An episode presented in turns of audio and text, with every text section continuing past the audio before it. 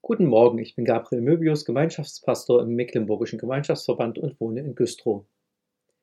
Was tun Sie, wenn Sie in Not sind? Klar, es kommt darauf an, um welche Not es geht. Bin ich krank, kann ich den Bereitschaftsdienst rufen. Werde ich bedroht, wende ich mich an die Polizei. Plagen mich Sorgen und Probleme, kann ich sie mit meinem Ehepartner, mit Freunden oder mit Christen teilen. Einfach mal darüber reden ist für viele Menschen eine große Erleichterung. Dann gibt es Strategien, die eher die Not vergrößern. Manche Menschen versuchen ihre Hoffnungslosigkeit im Alkohol zu ertränken, mit Drogen zu vergessen oder sich einfach im Internet oder Fernsehen davon abzulenken. Doch diese Versuche führen nicht aus der Sackgasse, sondern nur tiefer hinein. Was hilft, wenn eine gute Beziehung zerbricht, sich Einsamkeit ausbreitet, Unverständnis dir begegnet, wenn das Geld knapp wird, wenn man trotz Fachkräftemangels nicht so leicht Arbeit findet, wenn die Angst vor Gewalt, Kriminalität oder dem Klima wächst, wenn Gemeinden kleiner werden oder Christen nichts mehr von Gott erwarten. Was hilft, wenn du den Eindruck hast, Gott habe dich vergessen oder dich sogar verstoßen? Manchmal findet ein Mensch keine Worte mehr. Da tut es gut, wenn ein Christ vorbeikommt und mit ihm und für ihn betet.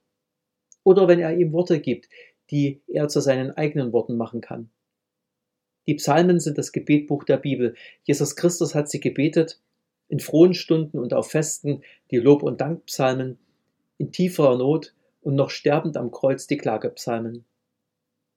Der große Psalmenschreiber Asaph hat den Psalm 77 für Jedutun gedichtet.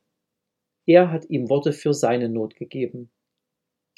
Im Psalm 77, Vers 3 heißt es, In der Zeit meiner Not suche ich den Herrn.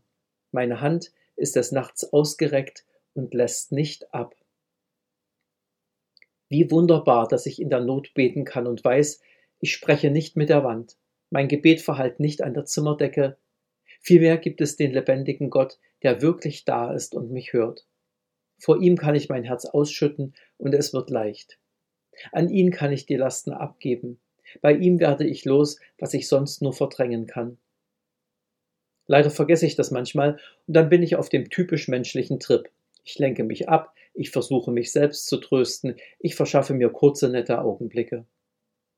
Asaf lehrt mich beten, Gott aufzusuchen. Denn, was für ein Geschenk, ich darf zur Audienz beim König der Welt kommen, wann immer ich will.